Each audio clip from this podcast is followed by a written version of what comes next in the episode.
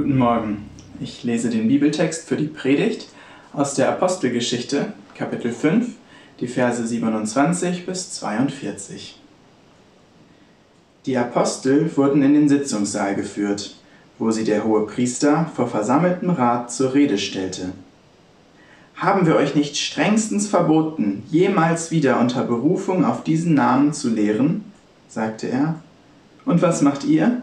Ganz Jerusalem ist inzwischen von eurer Lehre erfüllt. Ihr wollt uns wohl für den Tod dieses Menschen verantwortlich machen. Petrus und die anderen Apostel erwiderten, Gott muss man mehr gehorchen als den Menschen. Der Gott unserer Väter hat Jesus von den Toten auferweckt, den Jesus, den ihr umgebracht habt, indem ihr ihn ans Kreuz habt schlagen lassen. Gott hat ihn erhöht und ihm den Ehrenplatz an seiner rechten Seite gegeben. Er hat ihn zum Herrscher und Retter gemacht, um Israel zur Umkehr zu führen und die Sünden des Volkes zu vergeben. Wir sind Zeugen für das alles. Wir und der Heilige Geist, den Gott denen gegeben hat, die ihm gehorchen. Bei diesen Worten packte die Zuhörer ein unbändiger Zorn, und sie hätten die Apostel am liebsten auf der Stelle getötet. Da erhob sich eines der Ratsmitglieder, ein Pharisäer namens Gamaliel, ein Gesetzeslehrer, der beim ganzen Volk in hohem Ansehen stand. Gamaliel beantragte, dass die Angeklagten für einen Augenblick aus dem Saal geführt würden und sagte dann zu den Versammelten, Vertreter unseres israelitischen Volkes, überlegt euch genau, wie ihr mit diesen Leuten verfahren wollt. Es ist schon einige Zeit her, da machte Teudas einen Aufstand. Er behauptete, etwas Besonderes zu sein, und tatsächlich schlossen sich ihm etwa 400 Männer an. Doch Teudas wurde getötet, und alle seine Anhänger liefen auseinander, so dass sich die ganze Bewegung in nichts auflöste. Danach, zur Zeit der Volkszählung, trat der Galiläer Judas auf. Er scharte eine Menge Leute um sich und zettelte einen Aufstand an. Doch auch er kam um und alle seine Anhänger zerstreuten sich. Was daher den vorliegenden Fall betrifft, rate ich euch Folgendes. Lasst diese Leute unbehelligt, geht nicht gegen sie vor, denn wenn das, was sie planen und unternehmen, nichts weiter ist als Menschenwerk, wird es von selbst zugrunde gehen. Wenn es jedoch Gottes Werk ist, werdet ihr nicht imstande sein, diese Bewegung zum Verschwinden zu bringen oder wollt ihr am Ende als solche dastehen, die gegen Gott kämpfen? Was Gamaliel sagte, überzeugte den Rat. Man rief die Apostel wieder herein, ließ sie auspeitschen und verbot ihnen nochmals unter Berufung auf den Namen Jesu in der Öffentlichkeit zu reden. Dann ließ man sie gehen. Die Apostel ihrerseits verließen den Hohen Rat voll Freude darüber, dass Gott sie für würdig geachtet hatte, um des Namens Jesu willen Schmach und Schande zu erleiden. Unbeirrt lehrten sie auch weiterhin Tag für Tag im Tempel und in Privathäusern und verkündeten die gute Nachricht, dass Jesus der Messias ist.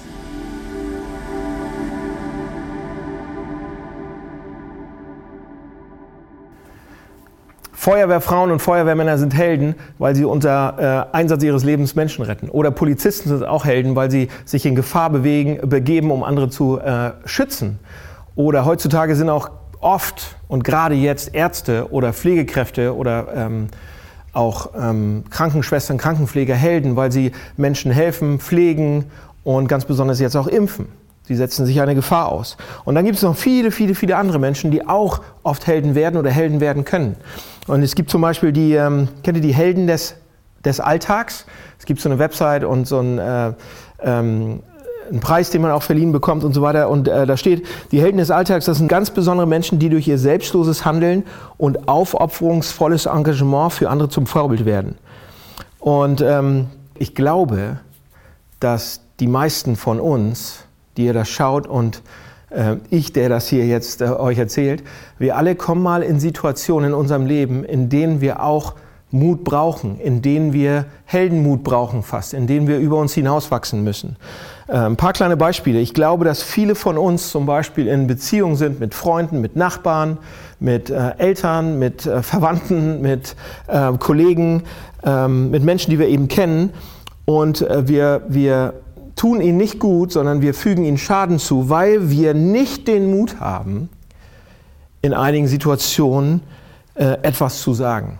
Wir haben nicht den Mut, ihnen die Wahrheit zu sagen, ähm, die ihnen sonst keiner sagt. Ja? Ähm, die sind vielleicht in einer Situation, die, die, ihnen nicht gut tut oder ihr Leben ist Gefahr oder sie sind in Gefahr oder ihre Beziehung ist in Gefahr oder sonst irgendwas. Aber wir haben nicht den Mut, uns ihrem Ärger und ihrer Missbilligung oder ähm, zu stellen und deshalb sagen wir lieber gar nichts. Deshalb sind wir schlechte Kinder, schlechte Eltern, äh, schlechte Nachbarn. Oder ich kenne auch Eltern, ich kenne Eltern, die ihre Kinder ruiniert haben, weil sie nicht den Mut hatten, sich dem Ärger der Kinder zu stellen und ihnen Dinge zu sagen, die, sie, die die Kinder nicht hören wollten. Ja? Liebevoll und feinfühlig ihnen Sachen zu sagen. Ich kenne auch andere Eltern, die das missbrauchen, machen, um, um die geht es gerade nicht. Ähm, aber der Punkt, den ich machen will, ist, Mut ist etwas, was wir in unserem Leben brauchen. Wir brauchen Mut, um, um durch dieses Leben zu gehen. Ähm, haben wir den Mut, ähm, einfach ein Freund zu sein, Sachen zu sagen? Haben wir den Mut, Kinder zu sein, ähm, wenn unsere Eltern älter werden und äh, wir auch mal sagen müssen? Haben wir den Mut, ein Ehepartner zu sein oder ein Elternteil zu sein. Und, ich, und es gibt bestimmt noch tausend andere Beispiele, die ihr kennt, eure Beispiele, wo, wo, von denen ihr wisst, da brauche ich Mut, unbedingt, riesengroßen Mut. Mein Chef, meinem Chef gegenüber zum Beispiel oder sonst irgendwas. Da brauche ich fast, es gibt sogar Situationen in unserem Leben, da brauche ich Heldenmut. Und darum geht es heute. Wir schauen uns gerade die Apostelgeschichte an. Das ist ein Buch in dem großen, dicken Buch, das ist ein Buch in der Bibel. Äh, und wir schauen da rein, weil es da um die erste Kirche geht und wie die erste Kirche entstanden ist. Und das ist für uns interessant, weil wir ja auch gerade so eine, so eine neue Kirche äh, zusammenbauen wollen. Ähm, und wir wollen uns von dieser ersten Kirche inspirieren lassen. Und wir fragen uns, okay, wie können wir von dieser ersten Kirche lernen für unsere Kultur, für unsere DNA, wie wir sind, was uns auch ausmachen soll. Und deshalb gucken wir da rein. Aber in diesem Teil dieses Buches, der Apostelgeschichte, wo wir gerade sind, in der wir uns gerade befinden, in Kapiteln 4 bis 7 nämlich, da läuft alles schief für die Christen. Da läuft alles schief für die Kirche. Ja? Es gibt jede Menge Opposition, es gibt jede Menge ähm, Gegenwind, es gibt jede Menge Leid, es gibt jede Menge Verfolgung. Und hier in dieser Begebenheit sehen wir, wie, sich, wie, wie die, wie die ähm, Jünger, wie die Apostel mit diesem Leiden oder mit dieser um Bedrohung umgehen. Wie sie sich der Gefahr stellen, äh, sich der Möglichkeit des Todes stellen. Nämlich mit heldenhaftem Mut fast, wenn wir das genau angucken. Und äh, wenn wir uns das Surrounding damals angucken, was, wo, wo die drin standen, wir wissen zum Beispiel, dass in den ersten 300 Jahren, also etwa von 0 bis 300 nach Christus, gab es zehn systematische Christenverfolgungen im Römischen Reich, in denen die Christen systematisch eingesperrt wurden, geplündert, ausgeplündert wurden, gefoltert worden sind und getötet worden sind. Wir wissen, dass es wahrscheinlich ungefähr 100 Jahre gab, in denen es völlig illegal war, Christ zu sein. Und dennoch wissen wir auch, aus historischen Berichten, die überliefert worden sind, die aufgeschrieben worden sind von verschiedenen Historikern, dass viele Christen, wenn sie gestorben sind, betend für ihre Henker gestorben sind. Sie starben singend, als sie den Löwen zum Fraß vorgeworfen worden sind. Und sehr oft wurden Christen, wurden Christen sogar in Scharen äh, gekreuzigt an, an den Hauptstraßen, die nach Rom reingeführt haben, damit sie von den Leuten beobachtet werden konnten oder gesehen werden konnten, die da rein und raus aus Rom ähm, gefahren sind. Und sie sangen, während sie sterben, starben. Und die Apostel hier in unserem Text oder die Jünger oder Apostel, das ist in diesem Sinne sind es die gleichen Menschen, ähm, die wussten auch, dass sie hätten sterben können oder dass sie dem, dem Tod so echt dem, dem, dem Tod so echt nahe kommen. Da sehen wir in Vers 33. Da steht, bei diesen Worten packte die Zuhörer ein unbändiger Zorn und sie hätten die Apostel am liebsten auf der Stelle getötet. Ja, also als die Jünger, die Apostel sprachen, so eine Rede hielten, ihnen Antwort gaben, konnten sie ihren Anklägern in die Augen schauen und sie haben gesehen, sie konnten eigentlich den Anklägern in die Augen schauen und dem Tod ins Auge schauen. Und was sagen sie? Was haben sie gesagt? Kurz davor, Vers, Vers 29. Wir müssen Gott mehr gehorchen als den Menschen. Sie stehen also Leuten gegenüber, die nur an den kleinsten Grund suchen, damit sie sie töten können. Und sie stehen auf, ganz ruhig, und sagen, wir müssen Gott gehorchen und euch nicht. So, wie können die das machen? Wie können die da so ruhig bleiben und so mutig sein und so, wo nehmen die das her? Und in Vers 31 steckt ein Hinweis drin. Da steckt ein, ein Tipp drin, ein Hinweis drin. Und ich glaube, der ist auch, wenn wir den sehen, wenn wir uns den auf der Zunge zergehen lassen, dann kann das auch für uns ähm, eine Hilfe sein, eine Stärkung sein, um auch in unseren kleinen Situationen, vielleicht äh, nicht wie bei Petrus und den Jüngern hier, aber wie, bei uns, in unseren Situationen, in denen wir vielleicht auch Mut brauchen, dass wir da Mut bekommen. Also der Hinweis steckt in Vers 31. Und da steht, Gott hat ihn erhöht und ihm den Ehrenplatz, Ehrenplatz an seiner Seite gegeben. Er hat ihn zum Herrscher und Retter gemacht. So, Petrus ist also mitten in seiner Rede und er benutzt hier ein sehr, sehr interessantes Wort. In diesem Satz, Vers 31. Das kommt auch schon in Kapitel 3 vor, es kommt viermal im Neuen Testament vor und das griechische Wort, was er da benutzt, ist Archegos. Ja, Jesus ist ein Archegos.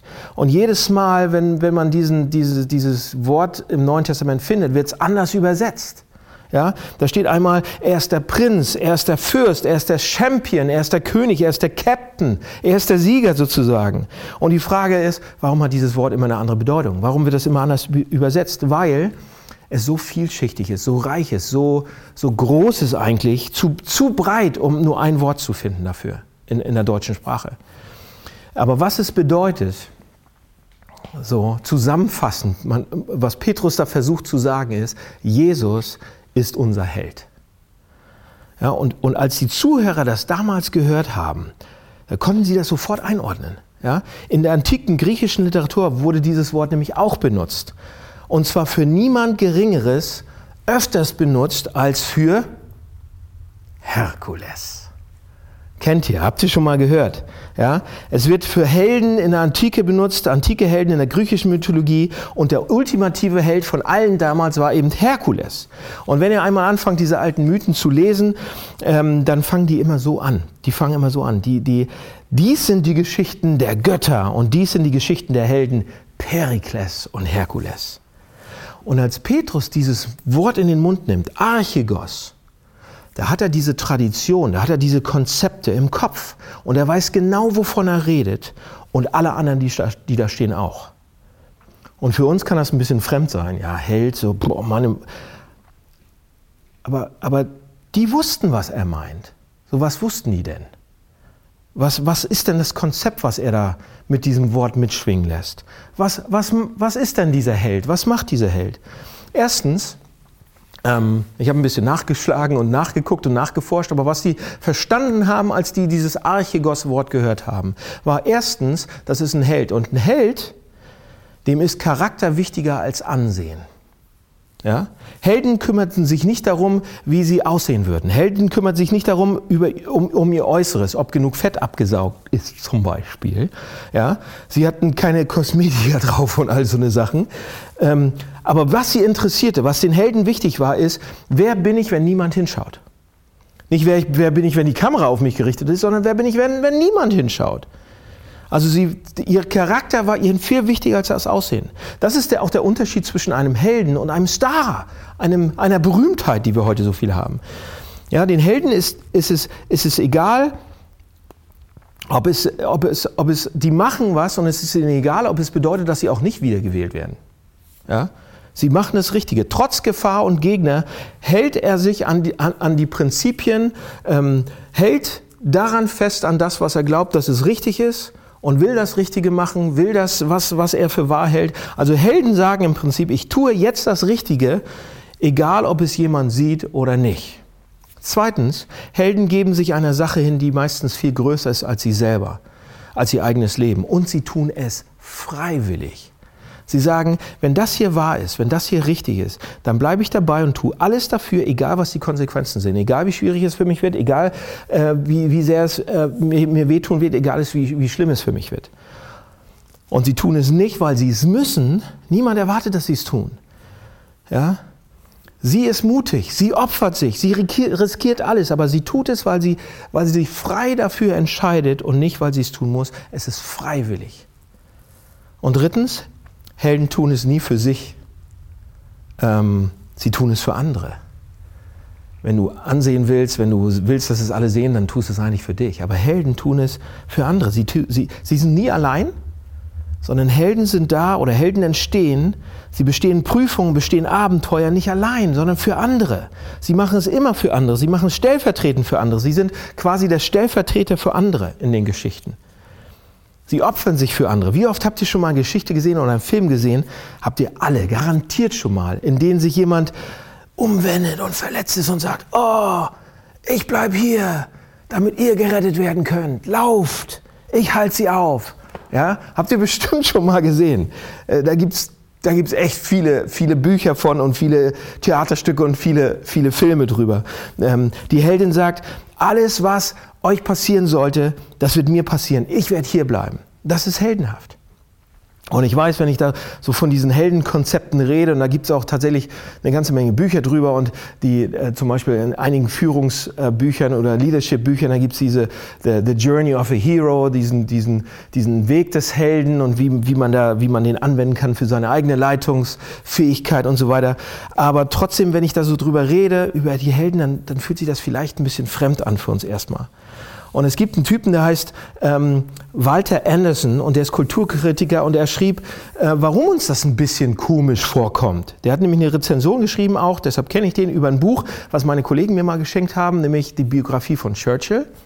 Zu empfehlen, kann ich nur sagen. Und der hat auch einen Artikel geschrieben, in dem er sagt, dass unsere heutigen Führungspersönlichkeiten, unsere heute, heutige Prominente oder unsere Anführer, unsere Berühmtheiten, die sind Stars, aber keine Helden. Er sagt Anführer, mit denen wir heute im Allgemeinen vertraut sind, sind Stars, keine Helden. Stars sind von Menschenmengen umgeben. Helden gehen allein. Stars konsultieren Fokusgruppen, bevor sie sprechen. Helden konsultieren ihr Gewissen. Was machen wir mit diesem Heldenausdruck? Was machen wir mit diesem Heldenkonzept? Wie gehen wir damit um? Und Petrus nimmt dieses Konzept einfach.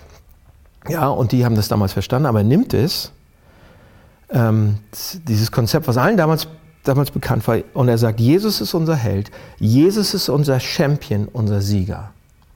Und wenn Petrus das sagt, dann fliegt da auch noch eine kleine andere Konnotation mit. Und die müsst ihr auch noch haben. Nämlich jedes Mal, wenn wir das hören, ob wir das jetzt glauben oder nicht, wenn wir diese Geschichten vom Heroischen hören, dann bewegt sich da irgendwas in unserem Inneren, egal wie alt wir sind. Wenn wir Kinder sind sowieso, wenn wir Jugendlichen sind, dann will ich der Held auch sein. Jeden Film. Wir haben uns als, als Jungs Filme angeguckt und da war immer klar, ich bin der Held, ich bin der und du bist der. Und dann, und dann hat, man, hat man das Abenteuer gemeinsam nachgespielt danach und so weiter. Ja? Aber, aber selbst wenn wir erwachsen sind, selbst wenn wir größer sind, jedes Mal, wenn wir hören, von Helden hören, dann bewegt sich hier irgendwas. Ob wir intellektuell an Helden glauben äh, oder nicht, bewegt sich was in unserem Herzen, in unserem Gefühl. Und es gibt eine interessante Theorie dazu von, über Mythen und Helden von C.G. Jung. Der ist Psychologe. Und Jung sagt, dass Mythen, die, die, die, die ständig da sind, ja, dass der Ritter tötet den Drachen und die Helden, die Charaktere, die in die Bresche springen für jemand anders, Stellvertretung, ich für sie. Und die Frage war, warum tauchen immer wieder diese Mythen drauf? Warum Warum verlassen die uns nicht? Warum sind die immer da? Und er sagt, diese Mythen kommen nicht auf, weil wir sie erfinden würden. Er sagt, wir träumen diese Mythen. Diese Mythen beantworten etwas tief in uns. Warum? Pascal, Mathematiker und Philosoph, sagt, für einen kurzen, wenn wir diese, diese Heldengeschichten, wenn wir einen, einen kurzen Augenblick wissen, wenn wir da eintauchen, wenn wir sie wahrnehmen, wenn sie uns berühren, dann ist das, als wenn wir für einen kurzen Augenblick wissen, wir tief, wissen wir tief in unseren Seelen, dass wir gebaut worden sind, um nicht mittelmäßig zu sein. Wir wurden gebaut, um keine Feiglinge zu sein. Wir wurden geschaffen, um Helden zu sein. Wir wurden geschaffen, um großartig zu sein. Wir wurden im Ebenbild Gottes geschaffen. Wir waren perfekt gemacht. Wir wurden zu Helden gemacht, aber die Sünde hat uns komplett zerbrochen. Wir sehnen uns danach, nach Helden und Heldengeschichten. Irgendwas passiert da mit uns, weil wir uns danach sehen. Und es gibt einige jetzt von uns, die das intellektuell hinterfragen und sagen, warte mal, warte mal, warte mal. Ich glaube nicht an den Himmel, ich glaube nicht an die Hölle, ich glaube nicht an das Übernatürliche, an den Garten Eden und ich glaube nicht an Camelot. Aber trotzdem, wenn ihr von diesen Helden hört oder wenn ihr, wenn ihr diese Geschichten hört, auch wenn jemand anders für jemand anders alles gibt, dann bewegt sich da was. Das berührt uns. Es rührt etwas in uns an. Intellektuell glaubt man es nicht, aber im Herzen rührt sich das. Warum? Weil wir uns sehnen nach diesen Heldengeschichten, sagen diese schlauen Männer. Wir sehnen uns nach Helden. Warum? weil du weißt, dass du eigentlich dafür bestimmt bist. Wir sehnen uns nach solchen Geschichten. Die Literatur und Mythologie ist deshalb voll davon. Geschichten wie Odysseus und Herkules und König Arthur und Jason Bourne und Frodo und Arwen und, und Aragorn und, ähm, und, und Prinzessin Lea und Jackie Brown und Lucy und wie sie alle heißen. Die alle übermenschliche Aufträge annehmen oder Abenteuer bestehen müssen, um die Menschen zu retten, andere Freunde zu retten und ihren Charakter prüfen zu lassen. Und Leute, die Ähnlichkeiten in diesen Geschichten sind auch verblüffend. Und jetzt kommt Petrus in unserer Geschichte, in unserem Text. Und die Bibel ruft uns das eben auch zu in, in, in Form von Petrus. Und sie ruft uns zu, ihr sehnt euch nach Helden. Aber es gibt ihn. Es gibt diesen einen Helden. Und ihr könnt es wissen, dass er wirklich da ist. So, wenn ein kleines Kind zu uns kommt, wenn ein kleines Kind, eine meiner Töchter zu mir kommt und sagt, Papa, Papa, ich wünschte, es gäbe ein Herkules. Ich wünschte, es gäbe Superman. Dann sagt Petrus, ihr könnt euren Kindern sagen, den gibt es. Den gibt es. Es gibt einen echten Helden, der uns heldenhaft machen kann, der uns das Heldenhafte zurückbringen kann, das wir verloren haben. Und Jesus ist dieser ultimative Held. Jesus ist der Champion. Seht ihr, Petrus sagt zu, zu, Jesus, du bist der Christus, du bist der Gesalbte, du bist der Messias, du bist der Archegos, der Held, der König, der alle anderen Könige überflüssig macht, der alle anderen Königreiche beenden wird. Du bist der Archegos. Und Jesus sagt, genau, genau. Jesus sagt, ich bin ein Held und ich werde diese Reise des Helden gehen, diese, diese Hero's Journey werde ich gehen. Und Jesus sagt, ich bin ein Held und ich gehe die Reise und ich gehe ans Kreuz. Und Leute, das ist ein riesiger, unglaublicher Punkt in dieser Heldengeschichte, der Kern des Christentums eigentlich. Also was bedeutet der? Der bedeutet, Jesus sagt, der Held in unserer Geschichte muss leiden. Der Held muss leiden. Der Held hier in dieser Geschichte bekommt nicht Superpower, weil er von einer äh, atomaren Spinne gebissen wird, sondern der Held in dieser Geschichte, der ultimative Held, der alle Power, der alle Kraft, der, alle, der alles vom Universum hat, der hat's ja schon, der hat alle Superkräfte, nicht Superkräfte, alle Kräfte er gibt sie ab. Dieser Held gibt sie ab, um in die Welt zu kommen und zu leiden. Und Jesus sagt, ja, ich bin der Messias, ja, ich bin der Held. Ich werde nach Jerusalem kommen, ich werde in diese Welt kommen und all das Böse und Ungerechtigkeit beenden, ein für alle Mal. Ich werde es tun, indem ich Kraft abgebe, indem ich Macht abgebe, indem ich ans Kreuz gehe. Ich werde nicht nach Jerusalem gehen, um zu leben, sondern um zu sterben. Ich werde nicht nach Jerusalem gehen, um Macht zu bekommen, sondern um sie zu verlieren. Ich werde nach Jerusalem gehen, nicht um zu herrschen, sondern um zu dienen. Und so werde ich alles, alles in Ordnung bringen.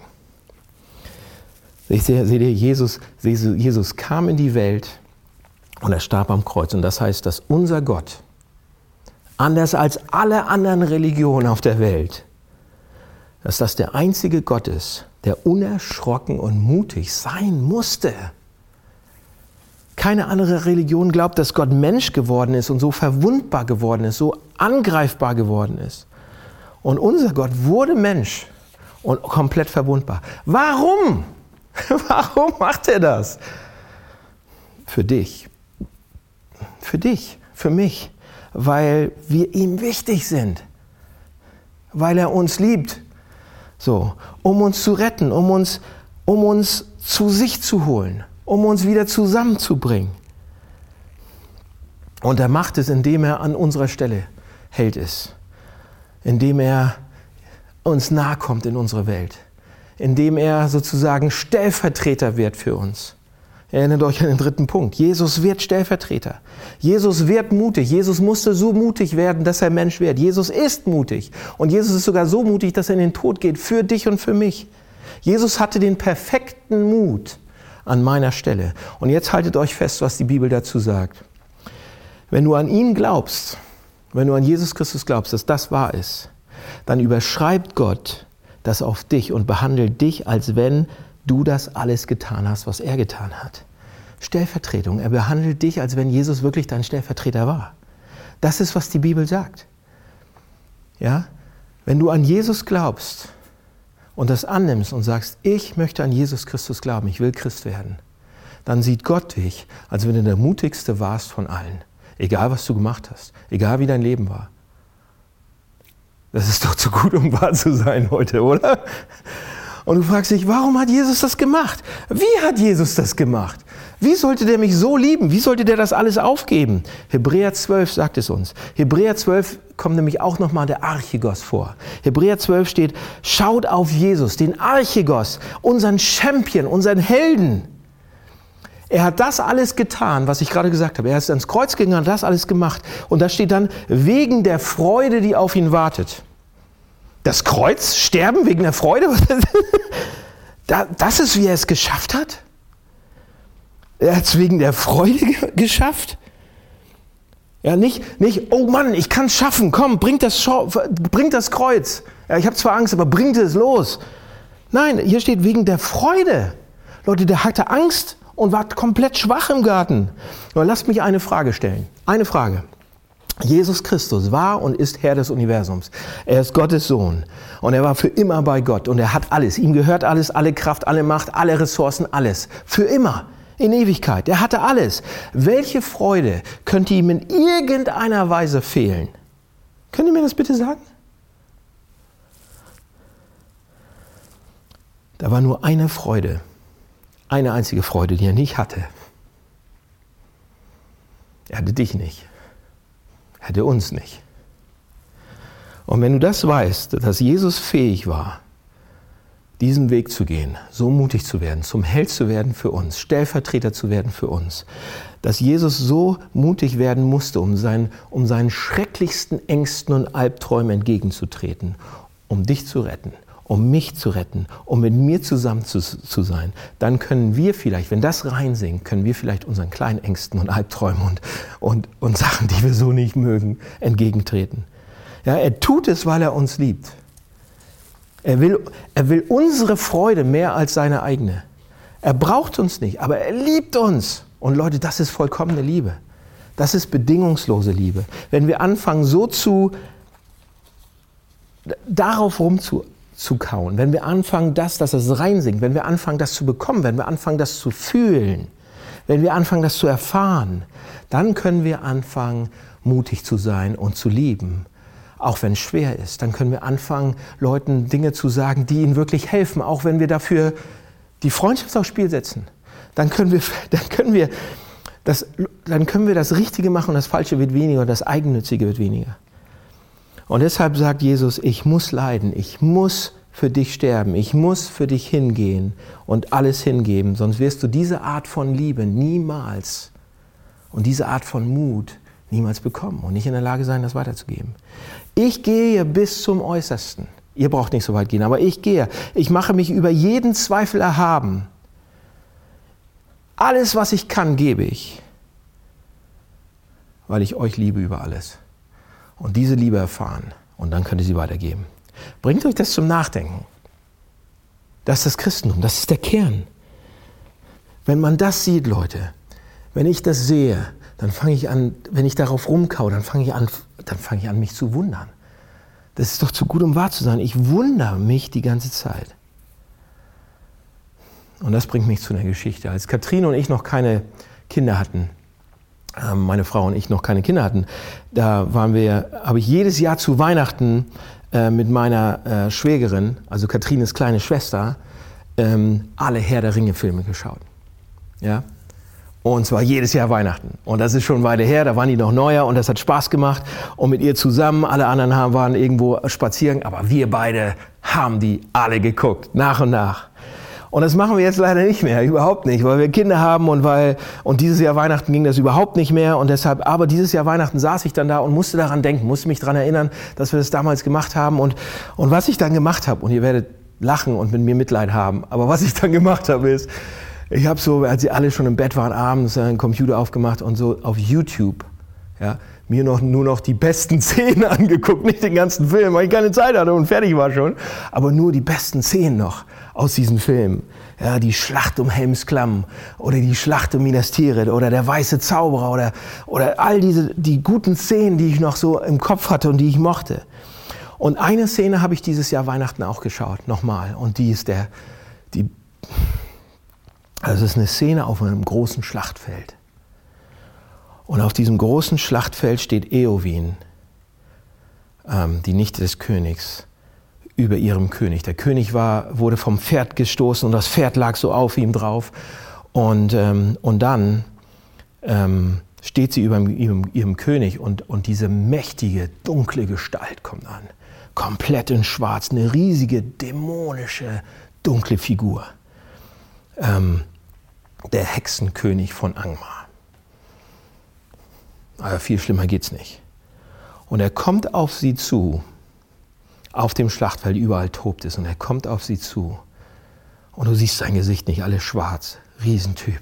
So eine Kette in seiner Hand mit so einem Morgenstern dran und, und ein Schwert. Und er kommt auf sie zu und, und sagt, aus dem Weg, gib auf. Der ist doppelt so groß wie sie. Ja, diese, diese erdrückende Riesenfigur vor dieser kleinen, zarten, jungen Frau. Und wisst ihr, was die sagt?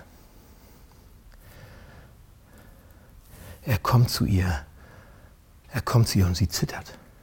Sie weiß nicht, was sie machen soll, hat ihr Schild so und das ist schon halb zerbrochen und sie weiß nicht, was sie machen soll. Und dieser Typ kommt und er sagt im Buch, und er sagt, aus dem Weg. Oder ich werde dich nicht einfach erschlagen, sondern ich trage dich davon zu einem Ort jenseits der Dunkelheit, wo dein Fleisch verzerrt wird von einer verdorrten und deine verdorrte Seele nackt vor dem lidlosen Auge überlassen wird. Und was macht Eowyn? Also das ist pff. und Eowyn zieht ihr kleines Schwert und sie sagt: Tu was du willst. Aber ob du ein Lebender bist oder ein nicht toter Schatten, wenn du ihn anfasst, dann strecke ich dich nieder. Das ist Mut. Das ist absolut wirklicher Mut. Aber ein Teil dieser Szene, ja, der läuft nicht im, in der Hauptszene ab, sondern ein Teil der, dieser Szene ist, da gibt es noch eine kleine andere Figur, einen kleinen, einen kleinen Hobbit. Mary, der kleine Hobbit. Und als Mary diesen, diesen bedrohlichen Dämon kommen sieht, da steht dann da, da legte sich so ein Entsetzen auf ihn, dass er blind und elend war. Aber etwas später öffnet er seine Augen, noch einmal ganz klein, und er öffnet die Augen und er schaut. Und er sieht Eowyn, wie sie vor diesem Dämon steht, mit gezücktem Schwert, bereit ist zu sterben für ihre Freunde. Und dann kommt der Schlüsselsatz. Dann kommt der Schlüsselsatz. Hier steht, Mitleid erfüllte sein Herz und großes Staunen.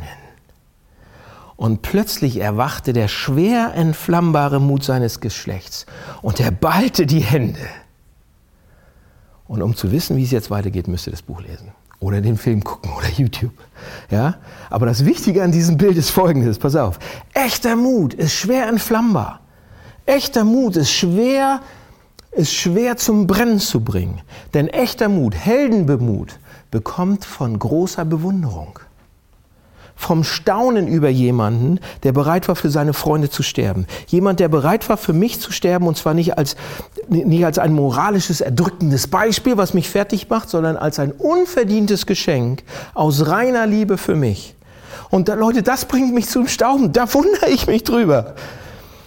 Nicht nur zum Wissen, sondern zum Staunen und zum Wundern. Ein Staunen, das mein Herz so kriegt und erfüllt und eigentlich nichts anderes als Liebe widerspiegeln kann. Und wenn ich ihn, Jesus Christus, meinen Helden, so vor meinem inneren Auge sehe, dann werde ich bereit zu sagen, und ob ich schon wanderte im finstern Tal,